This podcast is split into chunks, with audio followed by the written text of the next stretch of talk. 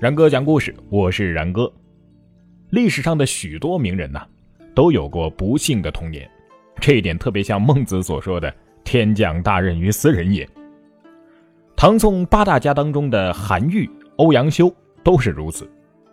韩愈从小父母双亡，欧阳修的父亲呢去世的也很早，与他们比起来，曾巩似乎还要更不幸一些。曾巩八岁的时候，母亲就病故了。十八岁的时候呢，在外做官的父亲又被罢官，回到了家里，全家人唯一的收入来源就此就断了。父亲的身体还不好，养家的重任一下子就落在了曾巩的身上。那是一个大家庭啊，一家人的吃饭问题成了比读书更重要的头等大事。为了全家十几口人的生活。曾巩不得不放弃科举取士的梦想，四处打工赚钱。他在一篇文章里面是这么描述的：“凡是人世间难见的、吃不着的苦，我全都吃过了。日夜兼程，就是为了全家人的一口饭呐。”就在曾巩为生活所迫，感觉喘不上来气的时候，父亲突然接到朝廷让他进京的诏书。于是呢，曾巩陪着父亲来到了京城。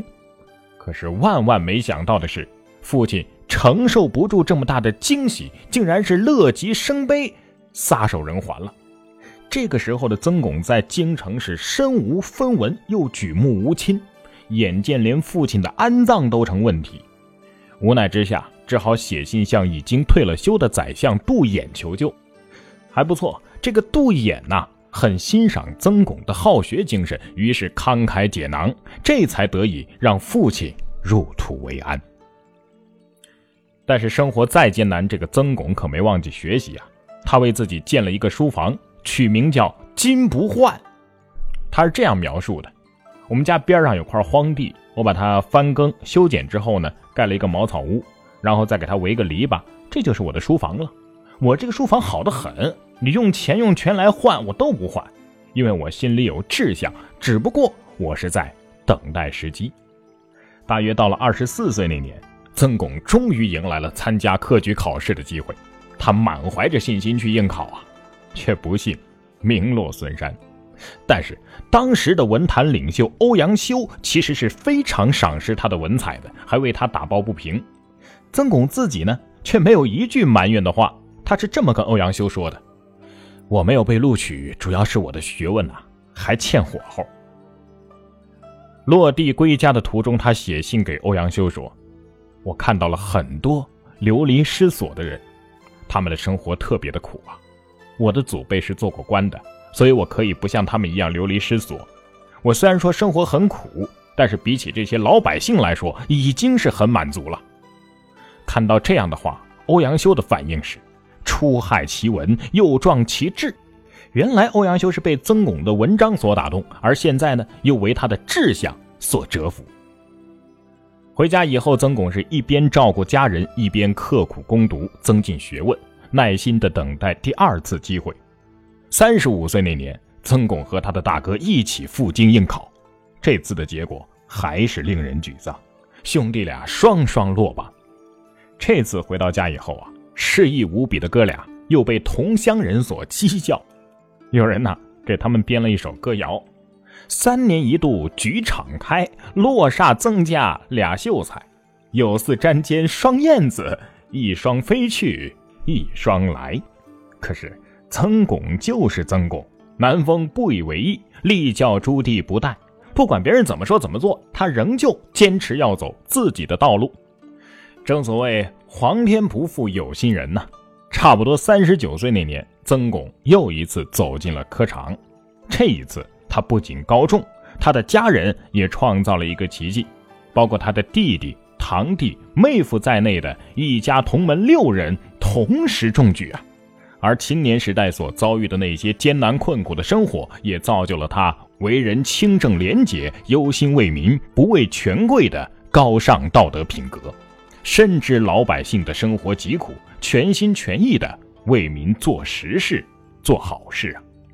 曾巩出任洪州的时候，刚到任就赶上了江西流行瘟疫，曾巩当即迅速的通告命令各县镇亭的官吏，马上。储备防疫药物，以备万一；安排人腾出州府的官舍作为临时的收容所，给那些生病的士兵以及染病无力自养的百姓们居住和治疗，还分派医生给他们治病，提供食物和衣被，使病人们不至于又受灾又挨冻受饿。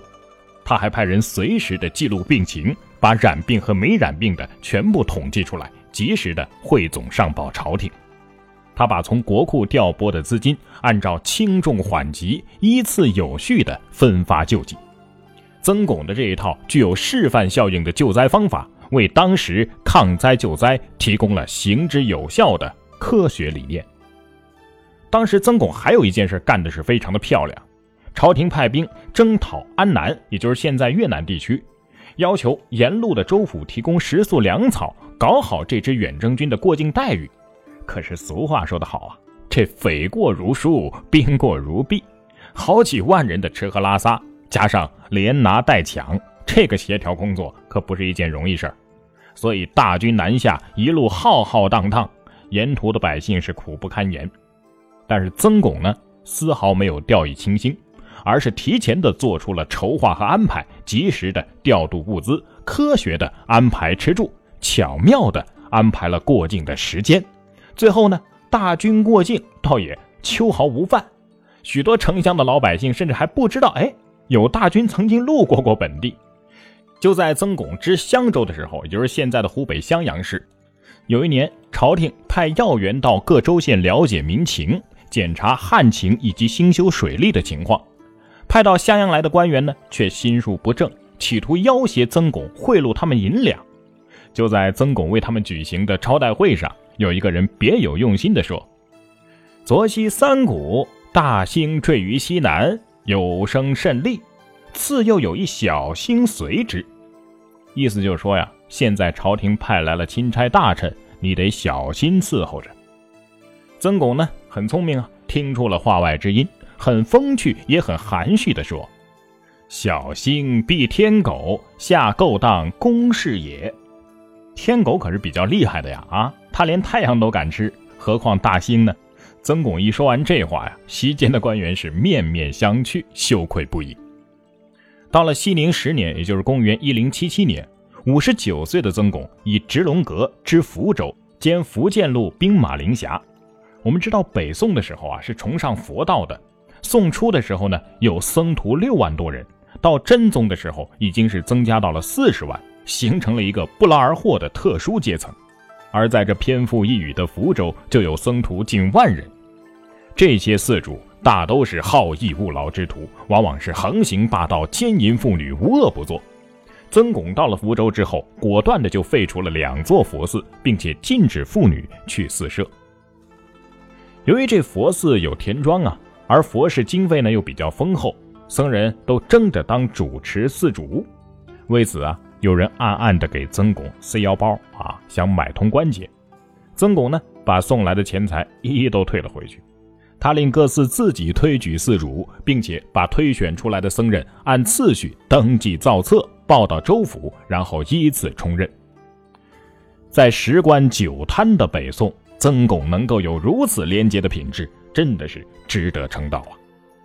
有人说，曾巩的成功，与其说得益于他的勤奋，莫如说得益于他的心态。其实这话说的是非常有道理的。